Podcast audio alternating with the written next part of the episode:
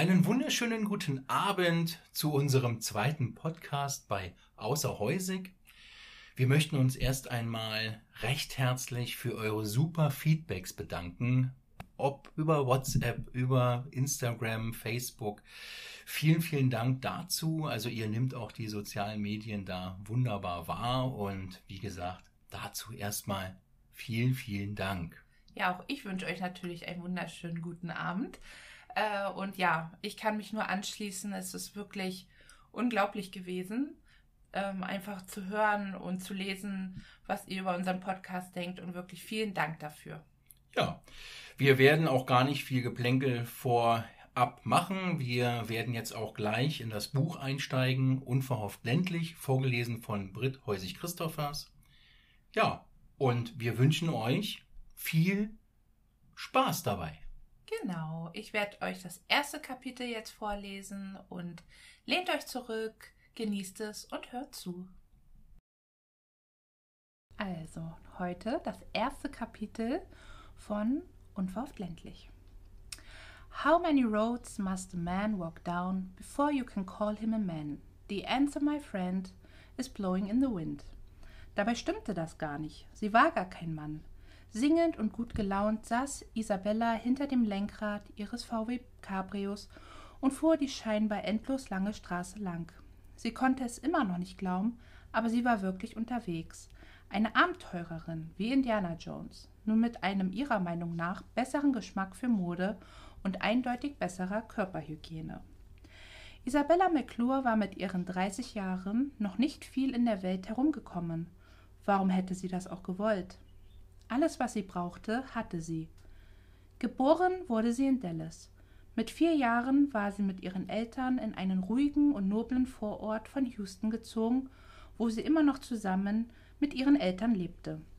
Nicht im gleichen Haus, was eindeutig besser war, da sie und ihre Mutter nicht das beste Verhältnis hatten. Isabella wohnte in einem mehr als ausreichend großen Nebengebäude, wo sie alles hatte, was das Herz begehrte einschließlich eines Pools und einer Sauna. Selbstverständlich ließen sich ihre Eltern das gut bezahlen. Nächstenliebe wurde im Hause McClure nicht allzu groß geschrieben. Auch nicht, wenn es um die eigene Tochter ging. Jedoch störte das Isabella nicht besonders. Geld war noch nie ein Thema für sie und ihre Familie gewesen. Sie hatte einen guten Job in einer großen Werbefirma in Houston und konnte sich über ihr Gehalt nicht beklagen. Ihr Chef, Aiden Harper, hielt viel von ihr, wobei sie sich nicht immer sicher war, ob es wirklich an ihrer Person und an dem, was sie für die Agentur leistete, lag, oder vielleicht eher daran, dass ihr Vater jeden Sonntag mit ihrem Chef Golf spielte. Ihr Vater, Sean McClure, war der Staranwalt in Houston, wenn es um das Thema Scheidungen ging. Er hatte schon früh erkannt, was er im Leben wollte, und das war Geld. Nicht, dass seine Familie arm gewesen wäre, ganz im Gegenteil, aber es ging immer noch mehr. Nach dem Studium arbeitete er für ein paar Jahre in einer Kanzlei, bis er das Geld gehabt hatte, um seine eigene zu gründen. Diese führte er seit vielen Jahren mit sehr großem Erfolg, was seinem Bankkonto mehr als gut tat. Wenn er eines wusste, dann, dass es genug Esel in diesem Land gab, die überstürzt aufgrund von zu viel Alkohol oder der angeblichen Liebe heirateten und dann meist sehr schnell ihren Fehler bemerkten. Diese landeten dann in der Kanzlei ihres Vaters, um die größte Dummheit ihres Lebens wieder rückgängig zu machen. Isabella fragte sich immer wieder, wie ihre Mutter es nur geschafft hatte, ihren Vater zur Hochzeit zu überreden und dann auch noch eine Familie zu gründen. Es grenzte für sie immer an ein Wunder, besonders wie eine Person, in diesem Fall Isabellas Vater, es schaffte, länger als eine Woche mit ihrer Mutter unter einem Dach zu leben, ohne eine Straftat zu begehen. Tiffany McClure stammte aus einer der vornehmsten Familien in Texas. Sie hatte eine gute, wenn auch strenge Erziehung genossen und hatte die Freuden und Vorzüge erlebt, die der Wohlstand mit sich gebracht hatten. An der Universität, wo sie drei Semester Medizin studiert hatte, traf sie dann ihren zukünftigen Mann. Schon bald wurde geheiratet und kaum ein Jahr später war Isabellas älterer Bruder Michael auf die Welt gekommen. Ihre Mutter hatte kein Verlangen gehabt, weiter zu studieren, was auch nicht notwendig gewesen war. Erfüllung fand sie darin, das Leben einer Society-Dame zu leben und ab und an mal etwas für eine wohltätige Organisation zu spenden. Zwei Jahre nach ihrem Bruder war dann Isabella auf die Welt gekommen. Sie liebte ihre Mutter, wenn auch auf eine eher spezielle Art und Weise. Tiffany McClure war immer mehr darauf bedacht gewesen, dass ihre Kinder eine feste Zahnspange bekamen, anstatt ein liebes Wort oder einer Umarmung. Viele Leute bezeichneten Isabella Mutter als etwas kühl. Sie fand, dass ihre Mutter eher einem Eisschrank glich, der drei Jahrzehnte nicht mehr enteist worden war und das Wort kühl daher eher untertrieben war. Deshalb wunderte sie sich auch nicht darüber, dass ihr Bruder und sie eher zurückhaltend waren, wenn es um Beziehungen mit anderen Menschen ging. Nach außen hin wirkten die McClures wie eine starke und glückliche Familie, aber in Wirklichkeit ging jeder seinen eigenen Weg und kümmerte sich am liebsten um sich selbst. So konnte man am wenigsten verletzt oder enttäuscht werden. Jedoch gab es in ihrer Familie eine Ausnahme, Tante Anna. Isabella musste immer lachen, wenn sie daran dachte, wie anders ihre Tante im Vergleich zum Rest ihrer Familie war. Anna war die jüngere Schwester von Isabellas Vater.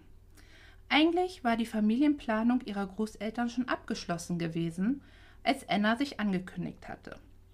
Deshalb lagen zwischen Anna und ihrem Bruder zehn Jahre Altersunterschied.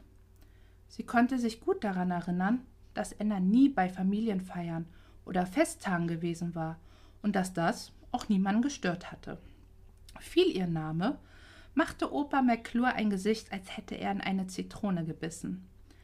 Isabellas Vater hatte Anna immer als das schwarze Schaf der Familie betitelt.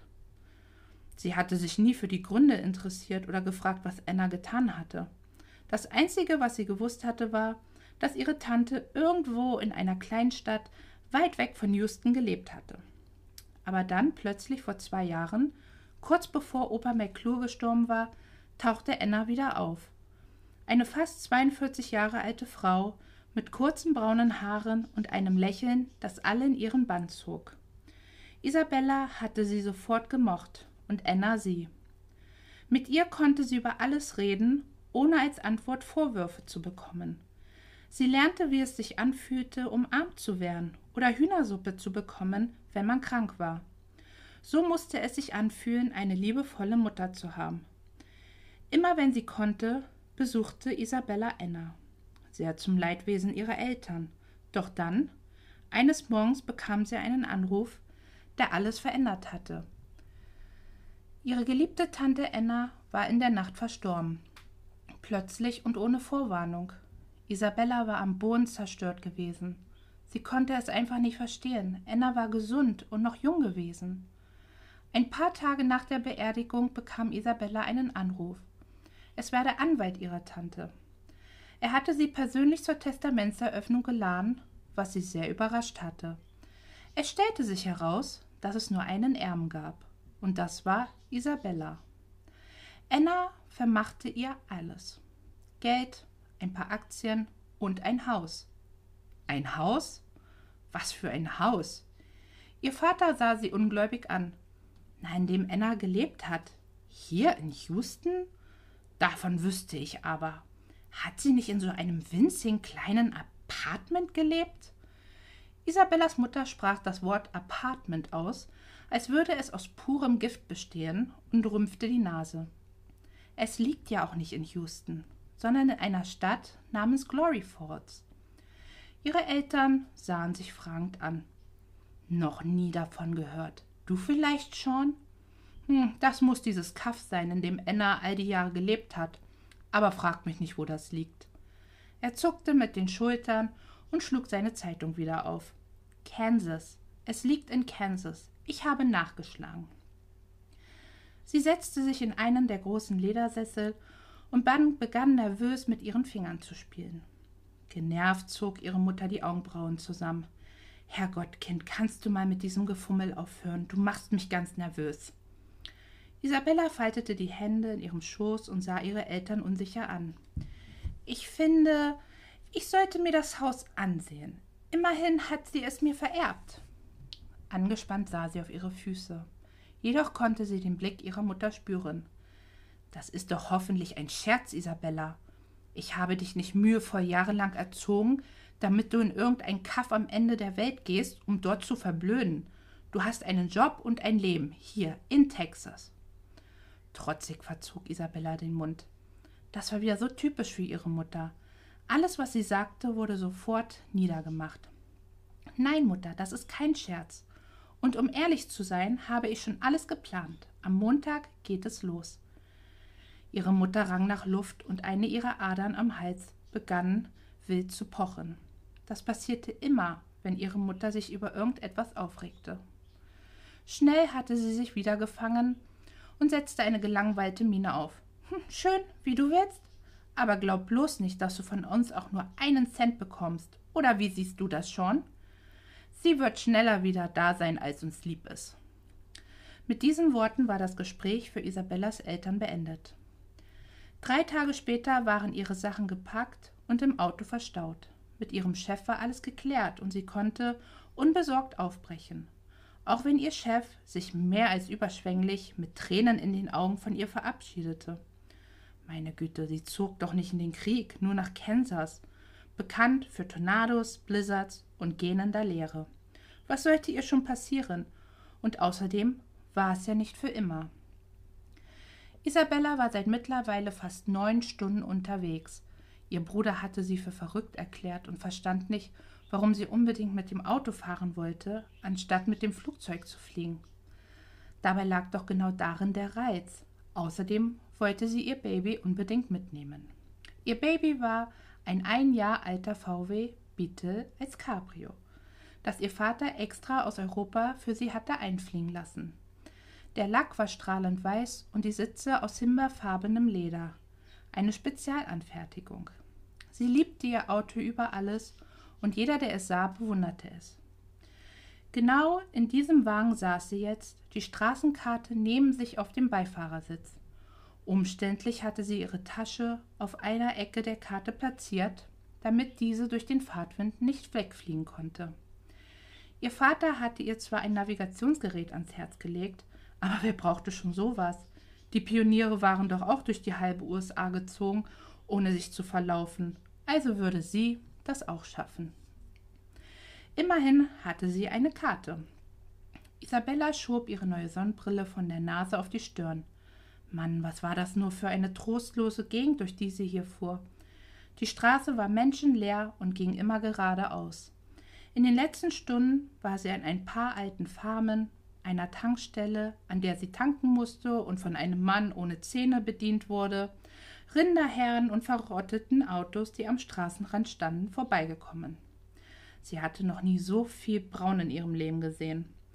Die Landschaft war flach, staubig und kahl. Nur vereinzelt sah sie Bäume oder Sträucher. Oft kamen sie an Feldern vorbei, die aus Getreide bestanden, jedoch wusste Isabella nicht, um was es sich dabei handelte. Unsicher warf sie einen Blick auf ihre Karte. War sie hier noch richtig? Na, natürlich, es gab nur eine Hauptstraße, und auf der befand sie sich. Glory Falls, wie die Stadt wohl war. Auf jeden Fall war sie kleiner als Houston oder Dallas. Aber das musste nichts Schlechtes sein. Bestimmt war die Stadt sehr schön und vornehm. Immerhin hatte ihre Tante dort gelebt und kaum jemand hatte so viel Stil und Geschmack gehabt wie Anna. Bei dem Haus handelte es sich vielleicht um eine Villa oder ein niedliches Herrenhaus, wie es ganz typisch für den Süden der USA war. Das Erste, was sie machen würde, wenn sie dort ankam, war ein schönes, langes, heißes Schaumbad zu nehmen. Sie war ganz verspannt von der langen Fahrt und ihr Po tat weh. Trotz der weichen Sitze wurde die Fahrt langsam anstrengend. So weit konnte es doch nicht mehr sein. Isabella sah nach links und nach rechts. Jedoch war von einer Stadt nichts zu sehen. Die Straße glitt weiter geradeaus und man konnte unendlich weit gucken. Selbst ein winziges Mäuschen hätte sie ohne Probleme in einer Meile Entfernung sehen können. Genervt sah sie auf die Karte und musste feststellen, dass sich der Rest der Strecke auf der Rückseite der Karte befand. Fluchend nahm sie die Tasche von der Ecke und stellte sie in den Fußraum.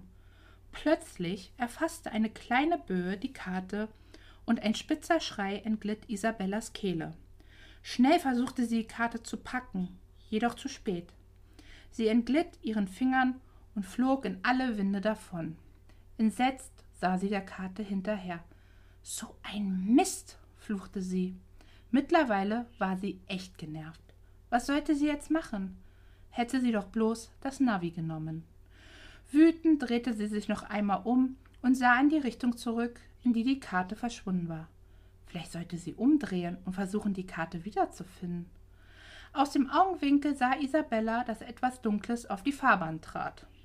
Erschrocken drehte sie sich um und trat panisch auf die Bremse. Dabei verriss sie das Lenkrad. Quietschend und schreiend, die Augen zusammengekniffen, kam Isabella ins Schleudern, drehte sich ein paar Mal und kam letztendlich zum Stehen. Schwer atmend öffnete sie die Augen. Dreck und Staub lagen in der Luft. Außerdem stieg Qualm aus ihrer Motorhaube hoch. Vorsichtig sah sie sich um. Ihr Herz raste wie verrückt. Was war das nur gewesen? Hinter ihr ertönte ein leises Muhen.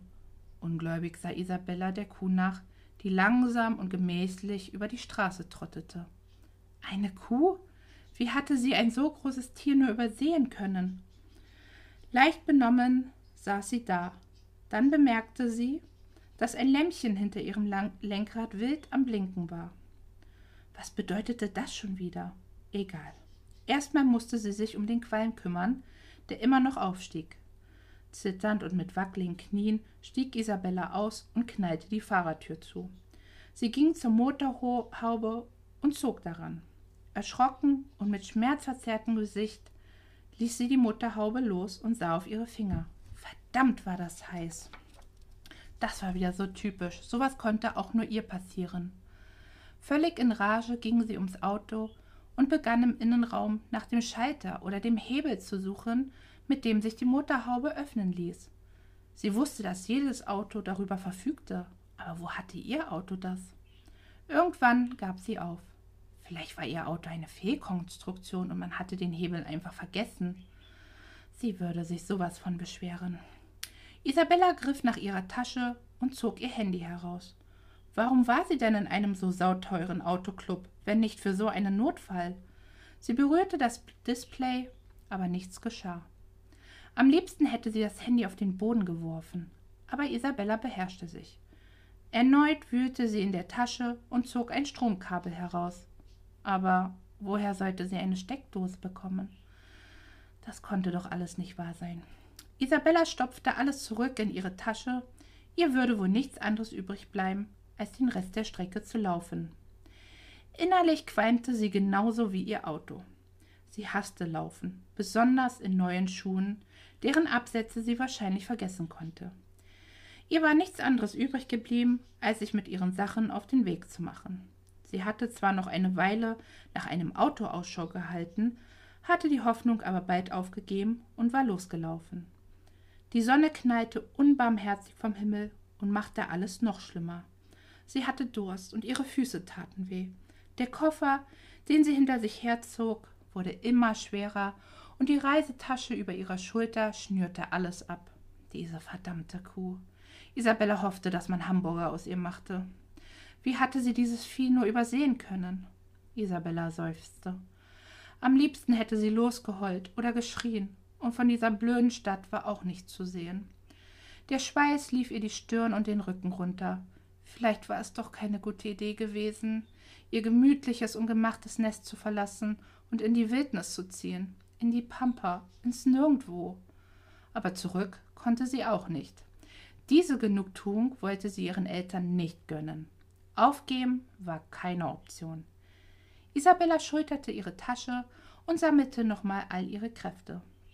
Nach einer gefühlten Ewigkeit stand sie endlich vor einem Schild, das nach rechts zeigte. Glory Falls in acht Meilen, las Isabella. Ein kleiner, staubiger Weg ging von der Hauptstraße ab. Innerlich dankte sie Gott. Das Ziel war nicht mehr fern und das Martyrium hatte bald ein Ende. Auch wenn von einer Stadt immer noch nichts zu sehen war. Der Weg wurde links und rechts von Getreidefeldern gesäumt. Obstbäume spendeten etwas Schatten. Mit einem größeren Auto hätte man Probleme, hier lang zu fahren. Isabella erhöhte ihr Lauftempo, folgte dem Weg um eine Kurve und stand plötzlich vor einem weiteren Schild. Große, ausgeblichene Buchstaben sprangen ihr entgegen. Sie betrachtete es entsetzt. Das musste ein Scherz sein. Das hoffte Isabella zumindest. Vielen Dank, sehr schön vorgelesen. Ähm, kommen wir mal zum Inhaltlichen. Isabella, ähm, wer ist sie? Erfahren ja schon ein bisschen. Und ähm, willst du mal was erzählen, was dir so beim Schreiben über sie, ohne natürlich wieder zu spoilern, ähm, eingefallen ist oder wie du sie halt beschreibst? Ja, also Isabella ist halt meine Hauptfigur. Sie wird uns natürlich das ganze Buch begleiten. Wir werden es hauptsächlich aus ihrer Sicht alles sehen, was sie halt erlebt. Und ähm, Isabella ist ja eigentlich ein ganz liebenswürdiger Mensch. Das wird man auch noch äh, feststellen in den folgenden Kapiteln, die aber halt von zu Hause gewisse Sachen mitgekriegt hat. Also man hat ja schon so ein bisschen gehört, wir haben ja auch schon was über ihren Vater und ihre Mutter gehört, dass sie aus einer sehr guten oder besser gesagt sehr gut situierten Familie kommt. Das heißt, Geld oder die angenehmen Sachen im Leben waren nie irgendwie ein Problem für sie. Und ähm, da muss sie sich dann natürlich erstmal an das Kleinstadtleben gewöhnen und dass da halt vieles anders läuft und dass man da auch mit Geld oder gewissen Einstellungen vielleicht nicht so viel reißen kann wie jetzt äh, da, wo sie sonst so lebt. Mhm. Ähm, dann wird ja wahrscheinlich der Zuhörer jetzt sich gewundert haben, Navigationssystem, ähm, da war ja noch gar nicht so dran zu denken mit Handy und äh, da hat sie eine Karte auf dem Beifahrersitz. Ähm, vielleicht erklärst du oder erzählst du mal den Zuhörern, warum das so ist? Also sie hat ja schon ein Handy, wie wir ja gehört haben, aber ähm, das liegt einfach daran, dass ich das Buch vor einigen Jahren geschrieben habe. Es ist halt schon eine Weile her, dass ich so das erste Kapitel geschrieben habe und dann lag ja das Buch noch lange auf meinem Computer, ohne dass ich wirklich irgendwie daran gedacht habe, es zu veröffentlichen, bis ich dann halt so einen kleinen Schubs bekommen habe von dir. Ja. Und zu dem Zeitpunkt war das halt noch nicht üblich, dass jedes Handy äh, ein Navigationsgerät hatte oder dass da mit Maps irgendwas gemacht werden konnte. Also deshalb diese ein bisschen altmodische Technik, sage ich mal. Mhm. Und als du das Buch geschrieben hast, beziehungsweise wo du dann gesagt hast, okay, jetzt veröffentlichen wir es, hast du gesagt, nee, ich mache da jetzt nichts anderes, ich lasse es jetzt so, wie es im Urquell war und ähm, lasse es auch so, wie meine Ideen waren. Ja, absolut. Also das war jetzt nichts, wo ich irgendwie ähm, einen Sinn hintergesehen habe, dass man das unbedingt hätte jetzt ändern müssen. Ich finde es sogar eigentlich auch sehr charmant, dass sie da mit dieser Karte auf dem Beifahrersitz fährt und die dann verliert. Naja, das ist halt typisch Isabella, ne? Hm, also werden wir noch viele so eine Malheure von ihr wahrscheinlich äh, im Buch. Ja, ja darauf äh, könnt ihr wetten, ja. Okay. Ähm, ja, dann ihre Tante. Wen haben wir da? Genau, Tante Anna, die sich ja so völlig abhebt vom Rest der Familie. Und ich kann ohne zu spoilern sagen, dass sie noch eine große Rolle im Leben von Isabella spielt. Und gerade was ihr zukünftiges Leben äh, in Glory Falls angeht, wird äh, Tante Anna Isabella noch sehr stark prägen und sie auch in Richtungen drängen, obwohl sie nicht mehr da ist, wird sie trotzdem Isabella noch den Weg weisen. Und der wird auch anders sein, als Isabella es sich vorgestellt hat. Okay, also auch da können wir gespannt sein. Auf jeden Fall. Ja, ähm, dann hatten wir ja gesagt, wir wollen ja in dem Podcast auch so ein paar Probleme, die wir mit dem Buch beim Veröffentlichen haben oder hatten, ähm, nochmal so ins Visier nehmen. Ganz am Anfang die ersten vier Worte, beziehungsweise schon die ersten den ersten Satz, da ist ja was, ähm, wo wir uns ja auch Gedanken drüber gemacht haben. Genau, also es ist, man stößt dann plötzlich auf so kleine Hürden, sage ich mal. Also, ähm, wo man sich vorher gar keinen Kopf drüber gemacht hat. Wenn man so ein Buch schreibt, dann schreibt man und ähm, dann denkt man darüber nach, es zu veröffentlichen und plötzlich stellt man fest, oh, da gibt es ja doch Sachen, wo man vielleicht mal drüber nachdenken sollte oder mal drüber nachdenken muss auch, nicht nur sollte, sondern auch muss. Und das war unter anderem das Thema Urheberrecht oder generell so rechtliche Sachen, die ähm, hauptsächlich jetzt, worüber wir heute reden wollen, den Inhalt des Buches betreffen. Und ich hatte ja, wie ihr gehört habt am Anfang, Zeilen aus einem sehr bekannten Lied vorgelesen und habe die praktisch in mein Buch mit eingebaut. Und plötzlich stellten wir uns so die Frage, hm, dürfen wir das eigentlich? Und da mussten wir dann wirklich erstmal eine Weile recherchieren und ähm, auch erstmal die Anlaufstellen finden, an die wir uns da irgendwie wenden können. Genau, da hatten wir dann die GEMA mhm. als ersten Ansprechpartner. Die sagten dann, oh ja, wenn es nur geschrieben wird, dann haben wir ja damit gar nichts zu tun. Ähm, da ist dann VG Wort für zuständig. Dann hatten wir ja VG Wort, was vielen wahrscheinlich gar kein Begriff ist. War mir auch kein Begriff. Wusste ich nicht, dass es so etwas gibt, muss ich ehrlich gestehen. Ja, die sind nämlich ähm, so wie die GEMA für urheberrechtliche Sachen verantwortlich, beziehungsweise kümmern sich da um die Urheberrechtssache bei geschriebenen Wörtern oder bei Texten und ähm, die ist auch nicht zu vernachlässigen, wenn man sich darum so kümmert. Ne? Und mit meinen zwei Sätzen da gleich am Anfang haben wir die auch ganz schön ins Schwitzen gebracht, weil sowohl die GEMA als auch VG Wort beide nicht so recht wussten, wer denn jetzt dafür verantwortlich ist. Und ähm, die GEMA meinte, naja, hört man denn die Musik oder singt da jemand? Und VG Wort meinte, naja, wird es einfach nur gelesen, die Leute es einfach nur oder und keiner wusste so richtig, wer ist denn jetzt dafür verantwortlich. Genau, dann hatten sie in beiden Registern geguckt, ob irgendwo ein Urheberrecht für den Text besteht. GEMA sagte, nein, wir haben kein Recht auf den Text. Bitte bei VG Wort fragen. VG Wort sagte dann wieder, ja, ähm, wir haben hier auch keinen Eintrag und wenn Sie sozusagen das machen, dann äh, dürfte es keine Probleme sein, wenn sie nicht den kompletten Text ähm, wiedergeben oder aufschreiben. Genau, und am Ende hatten wir uns dann wirklich das Okay von beiden Stellen geholt, sowohl von der GEMA als wie gesagt auch VG Wort, um einfach da auf der sicheren Schiene zu sein. Und ähm, das war ja nicht nur mit diesem Liedtext der Fall, sondern es gab dann ja plötzlich mehrere Stellen in meinem Buch, wo wir dann drüber gestolpert sind und dann dachten wir, hm, und ähm, das sind dann einfach so Kleinigkeiten gewesen, wie dass man nicht mehr ein bestimmtes Wort gesagt hat, sondern gesagt hat, sie suchte in einer Suchmaschine im Internet etwas, anstatt dieses eine prägnante Wort zu nennen, wo man dann aber